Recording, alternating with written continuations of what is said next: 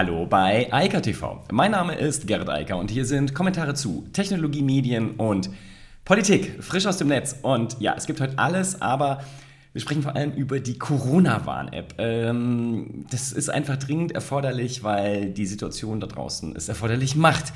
Die Corona-Warn-App ist im Moment wieder besonders wichtig und sollte von jedermann eingesetzt werden. Ehrlich gesagt habe ich nie verstanden, warum das so ein Problem war. Dann geht es um Apples Private Relay. Da habe ich ein paar Mal hier drüber gesprochen, aber interessanterweise hat plötzlich die EU-Kommission ein Problem damit und es lässt in multipler Form tief blicken, finde ich. Dann geht es nochmal um Apple und zwar um das Verhältnis zu NSO, also Pegasus, denn Apple hat NSO verklagt und mittlerweile hat auch Israel zumindest mal ein bisschen was unternommen gegen NSO. Das reicht noch lange nicht, aber das ist ein Anfang. Und dann geht es zu guter Letzt nochmal um YouTube Shorts, denn die sollen mehr Aufmerksamkeit bekommen und das muss ich sagen, finde ich sehr gut und sehr hilfreich. Warum also nochmal über die Corona-Warn-App reden? Schlicht und ergreifend deshalb, weil viel zu viele Leute sie nicht nutzen. Und ich verstehe das ehrlich gesagt nicht, denn wir alle wissen doch, dass wenn eine Infektion stattfindet und jemand infiziert ist, alle anderen irgendwie gewarnt werden müssen. Da gibt es diese Kontaktverfolgung, das haben mehr äh, schlecht als recht die Gesundheitsämter gemacht. Fakt ist aber seit ein paar Wochen schon, dass die Gesundheitsämter das nicht mehr leisten können. Die sind überlastet, da sind zwar auch wieder Leute von der Bundeswehr und so weiter, aber die meisten Gesundheitsämter funktionieren nicht mehr, weil es viel zu viele Corona-Fälle gibt. Das hat ja, glaube ich, auch mittlerweile jeder mitbekommen. Gestern waren es, glaube ich, 75.000 Neuinfektionen. Da kann man ja mal kurz überlegen, wie viele Menschen man bräuchte, die dann hinterher telefonieren, um herauszufinden, wo denn all diese Infizierten vorher waren und mit wem die Kontakt hatten. Das kann nicht funktionieren. Deshalb war diese Idee der händischen Kontaktverfolgung schon immer eine Katastrophe. Aber die Kontaktverfolgung über die Luca-App, die am Ende des Tages auch händisch ist, denn dann werden die Daten, die zum Beispiel von einem Gastronom oder von einem Einzelhändler oder wem auch immer gesammelt wurden, ja wieder an das Gesundheitsamt gegeben, wenn die es überhaupt empfangen können. War ja auch immer so ein Problem, die meisten Gesundheitsämter können das gar nicht, aber die, die es können, haben überhaupt keine Zeit und keine Manpower, das dann abzuarbeiten. Das heißt, das bringt alles gar nichts. Punkt und Fakt ist, die Luca-App ist tot, die händische Kontaktverfolgung der Gesundheitsämtern auch. Das heißt, das Einzige, was im Moment noch funktioniert und wo man zumindest ein Gefühl für sich selbst entwickeln kann, ob man gerade gefährdet ist, das leistet die Corona-Warn-App. Das macht die auch schon seit Anfang an. Ähm, persönlich kann ich auch nur sagen, ich habe das Ding installiert, als es rauskam. Ähm, ich habe die ganze Entwicklung verfolgt. Ich habe hier auf IKTV so ziemlich jede Entwicklung, die größer war, kommentiert. Es ist meines Erachtens eines der mit Abstand besten digitalpolitischen Instrumente, die jemals in Deutschland und vielleicht sogar weltweit entwickelt wurden.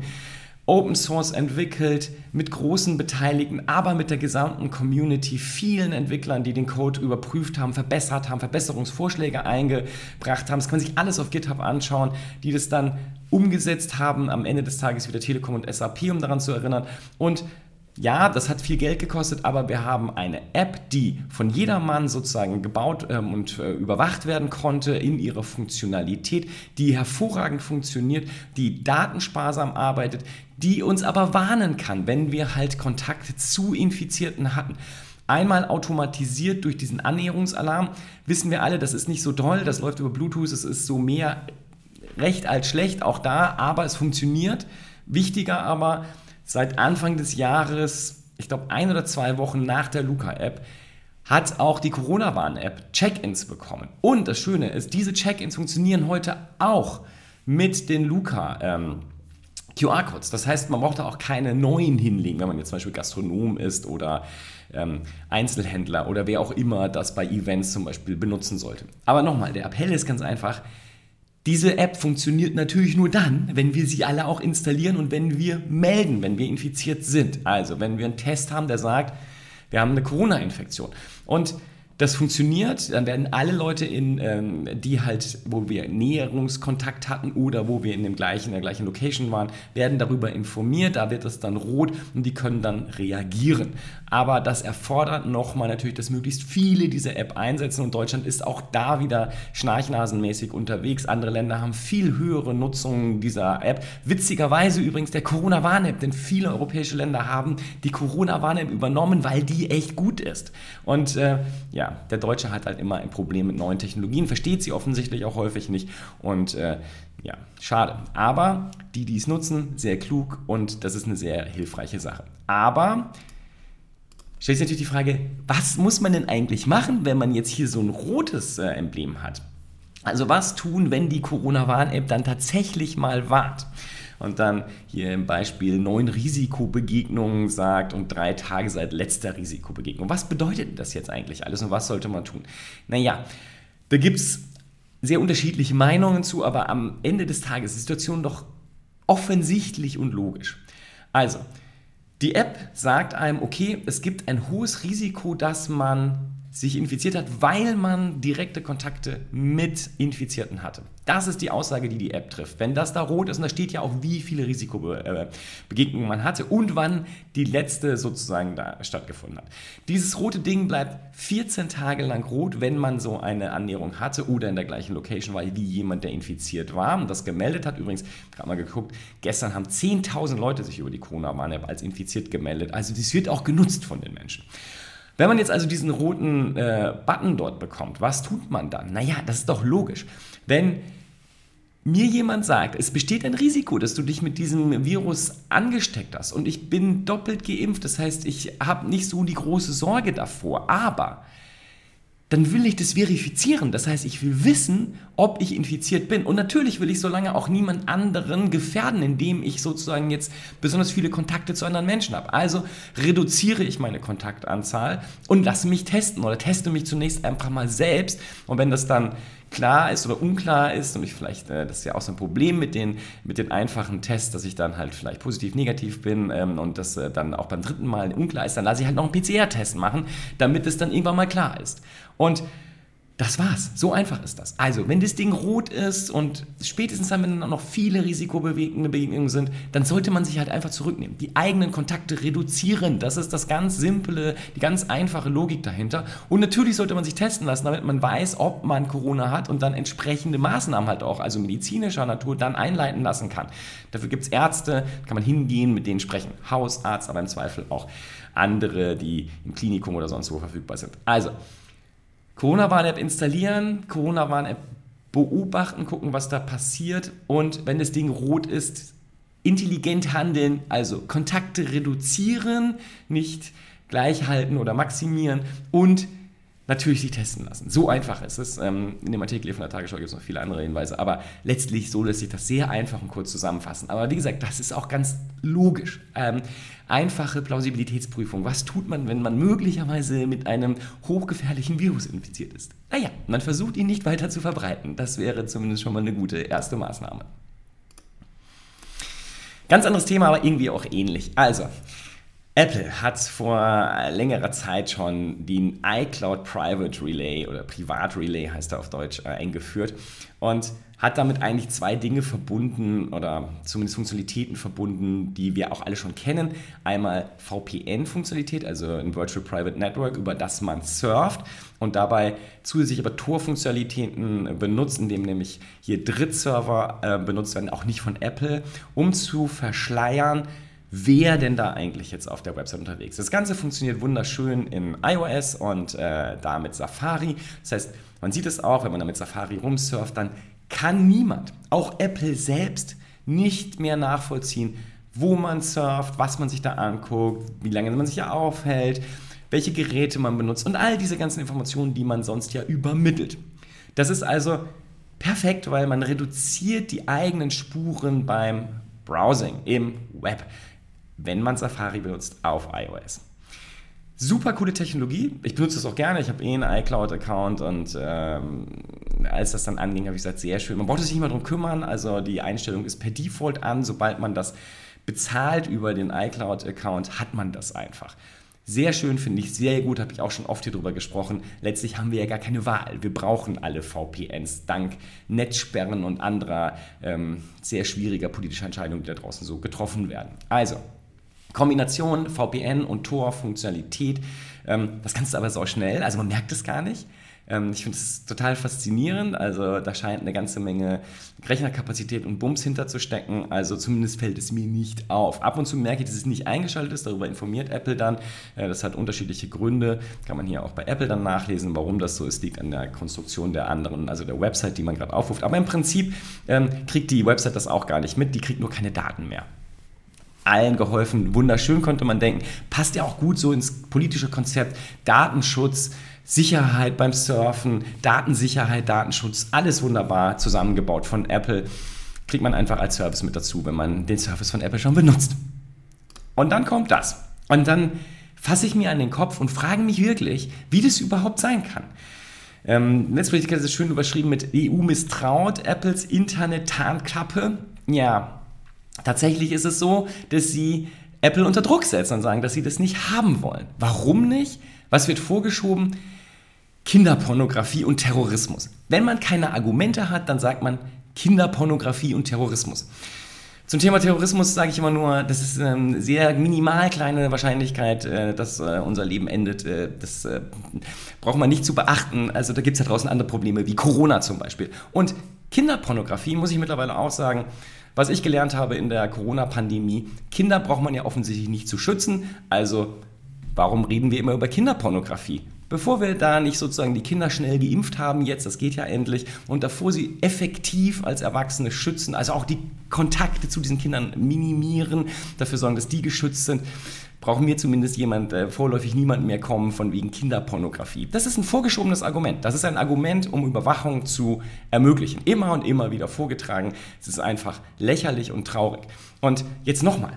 Mein Problem mit der ganzen Nummer ist, wir haben ja einen Technologiekonzern, der ganz effektiv an sehr vielen Stellen dafür sorgt, dass die eigenen Kunden, also die Apple-Kunden, die zahlende Kundschaft, logischerweise, habe ich auch schon oft hier drüber geredet, Privatsphäre ist etwas, was man auch bezahlen muss. Da kann man nicht sagen, ich will das umsonst bekommen ähm, und äh, ich möchte für die ganzen Dienste, die ich da draußen benutze, nichts zahlen. Äh, dann ist man halt bei Google und Android, da hat man das so, da bezahlt man nicht, da bezahlt man mit den Daten. Das ist okay. Bei Apple funktioniert das anders. Bei Apple hat man eine ganz klare Entscheidung getroffen, dass man die Privatsphäre der Nutzer maximal schützen will. Apple hat viele ähm, auch Klagen in den USA mit dem FBI unterwegs. Das gefällt denen alles nicht, weil die wollen nämlich auch immer gerne gucken, was die Nutzer so machen ja, und die überwachen in irgendeiner Form. Und genau das möchte die EU hier auch. Die EU will das nicht. Die EU will nicht, dass wir mit einem VPN und Torfunktionalität durchs Internet surfen. Und da muss ich einfach fragen, warum denn nicht? Wir leben hier in einer Demokratie und die EU ist eine demokratisch strukturierte Organisation, supranational zugegeben, aber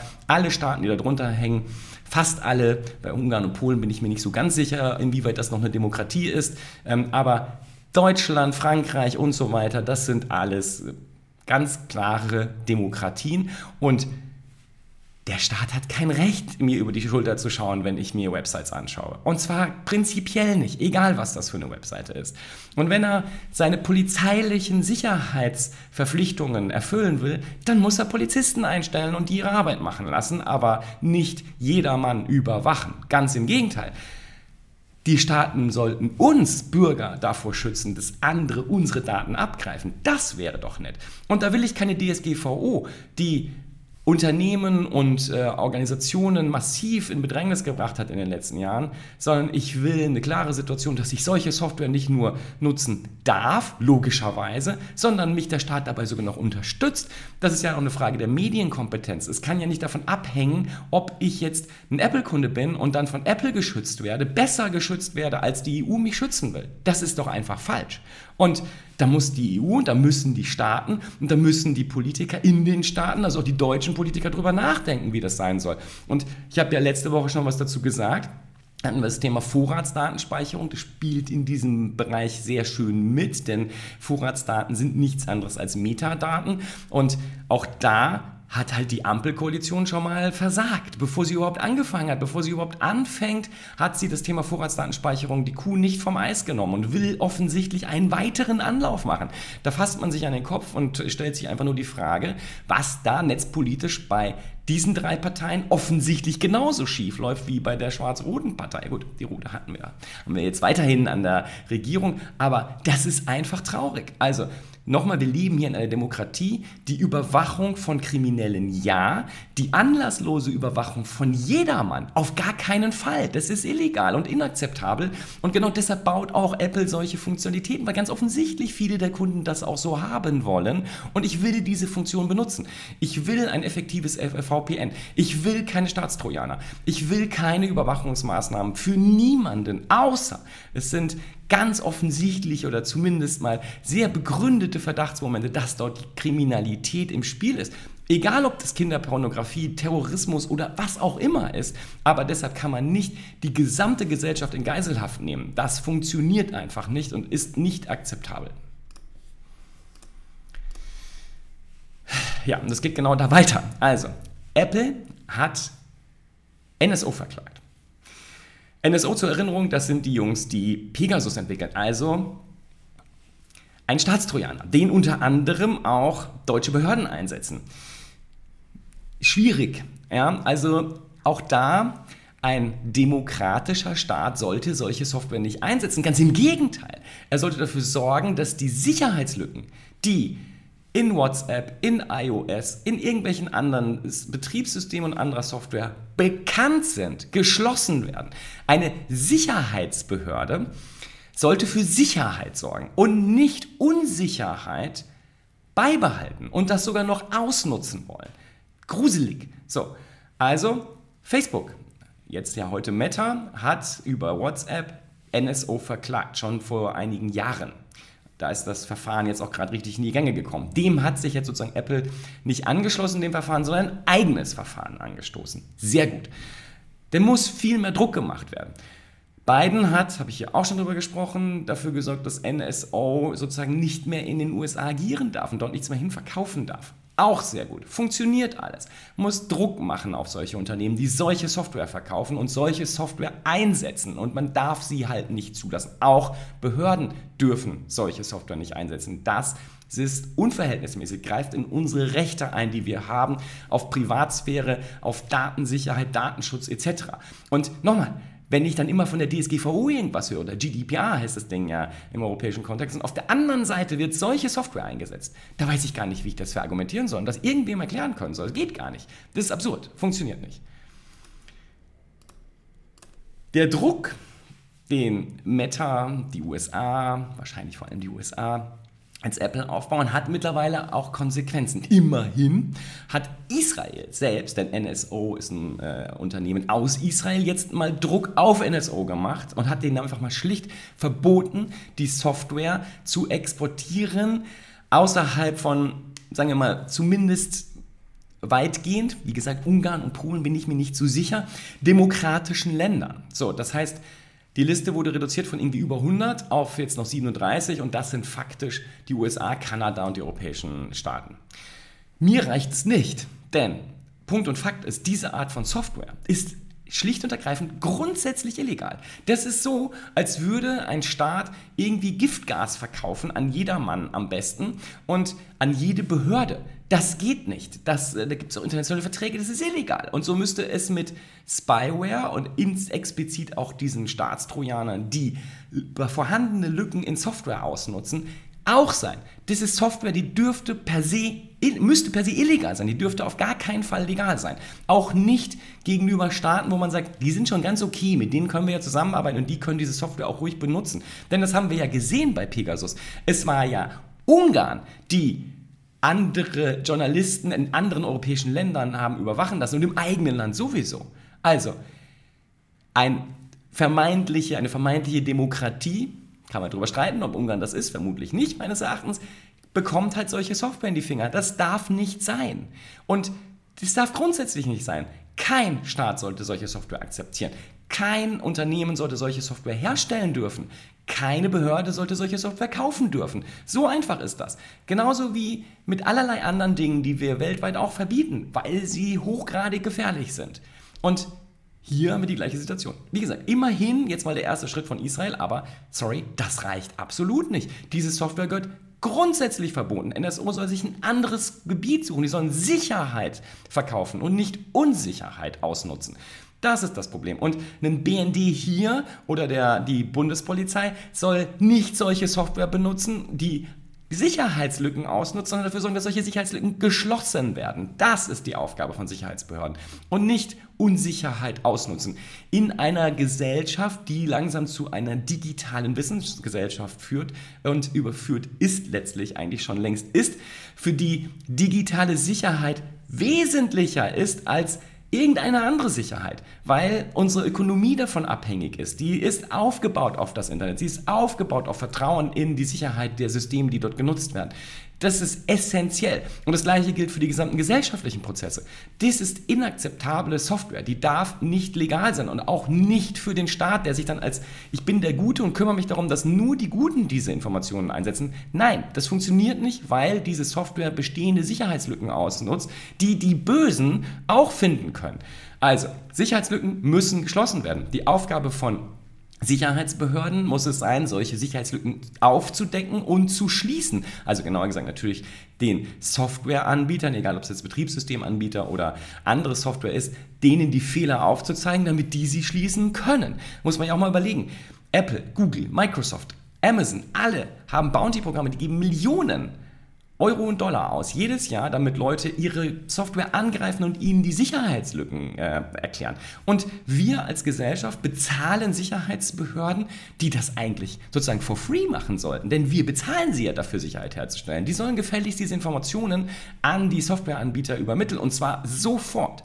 Das ist alles andere ist inakzeptabel. Es ist gefährlich für Wirtschaft und Staat und Gesellschaft und deshalb absolut inakzeptabel. Niemand darf solche Software kaufen, verkaufen, benutzen. Illegal. Punkt. So, weg von dem ganzen politischen Zeug. YouTube. YouTube ähm, hat ein bisschen an der mobilen App geschraubt, also an der YouTube-App. Und die macht jetzt folgendes. Wenn man die App schließt und man hat sich da gerade YouTube Shorts angeschaut, also den TikTok-Wettbewerber, dann öffnet die YouTube-App, wenn man sie wieder öffnet, genau da, bei Shorts und nicht mehr in dem Feed, der diese komischen horizontalen Videos anzeigt, die keiner mehr sehen will, wo man das Telefon drehen muss und all sowas, sondern schön vertik das Gesamtbild ähm, ausnutzen und Shorts sind, YouTube Shorts. Ich muss auch persönlich sagen, mich freut das sehr. Ähm, ich, äh, alle, die diesen Kanal hier auch gucken, ähm, und das werden immer mehr, das freut mich auch sehr, ähm, die tun es vor allem wegen den Shorts, denn ich mache ja das hier, den normalen IKTV Livestream, den ich früher fünfmal die Woche gemacht habe, nur noch einmal, nämlich am Freitag. Und dafür schiebe ich sehr viele Shorts, die ich auf TikTok produziere, auch hierhin als YouTube Shorts. Also die TikToks werden hier zu Shorts, gibt es auch auf Instagram und so weiter, aber eigentlich sind das die beiden relevanten Kanäle. YouTube und TikTok und genau gesagt TikTok und YouTube. Aber YouTube muss ich sagen, seitdem YouTube Shorts hat, funktioniert es auch viel besser und ganz offensichtlich ist YouTube das auch aufgefallen, dass die Leute primär mit ihrem Smartphone auf diese Dinger starren, auf die Videos und das macht halt keinen Spaß, wenn das horizontale Formate sind, sondern die wollen halt das Stories-Format und das als Video, also das TikTok. Und insofern, ich glaube, das ist eine gute Idee. Ich glaube allerdings weiterhin, dass es für YouTube klug wäre, wenn sie einfach eine App rausgeben würden, die sich Shorts nennt. Und da, dann, da gibt es dann nur Shorts und das Thema wäre, glaube ich, erledigt. Dann könnte man die YouTube-App aufmachen, wenn man wirklich irgendwelche YouTube-Videos gucken will und man kann die Shorts-App aufmachen, da hat man dann nur die Shorts drin. Ich glaube, das wäre die klügste und beste Variante, weil die Vermischung von zwei so unterschiedlichen Formaten in einem Stream, also das sieht nicht gut aus, es funktioniert nicht gut und das hier ist eine Lösung, aber eine, nur eine Notlösung und keine ernsthafte, um die Usability der YouTube-App wirklich besser zu machen. Ich würde es trennen, YouTube-App und daneben eine Shorts-App und fertig, haben ja auch ein Logo dafür. Also es wäre gar nicht so schwierig, glaube ich, da einfach eine zweite App zu machen, die nur noch Shorts zeigt, die auch dann wie TikTok aussieht. Also da geht man rein, hat sofort die Shorts vor sich, kann die Shorts selbst einstellen und dann wär, hätte man einen echten TikTok-Klon und ich glaube, das wäre noch viel erfolgreicher als die YouTube-App dort ja, irgendwie dahin zu manipulieren. Sieht nicht schön aus, funktioniert nicht so gut. Das ist eine Lösung, aber wie gesagt, eine Notlösung. In diesem Sinne, ich wünsche ein schönes Wochenende. Wir hören uns nächste Woche oder natürlich äh, auf Clubhouse. Ich denke, wir werden Dienstag wieder einen Talk haben, entweder im Metaversum oder auf Hochspannung. Mal gucken. Und äh, ja, das werde ich dann auch wieder online stellen. Ähm, dann kann man das auch als Podcast hören und genauso wird das hier jetzt gleich als Podcast online gehen. Also, bis dann, wir hören uns. Ciao, ciao. Das war Eika TV, frisch aus dem Netz. Unter eika.tv findet sich das Videoarchiv. Und unter eika.club finden sich die Podcasts. Via eika.news finden sich immer die aktuellsten Tech-News und vielfältige Kontaktmöglichkeiten.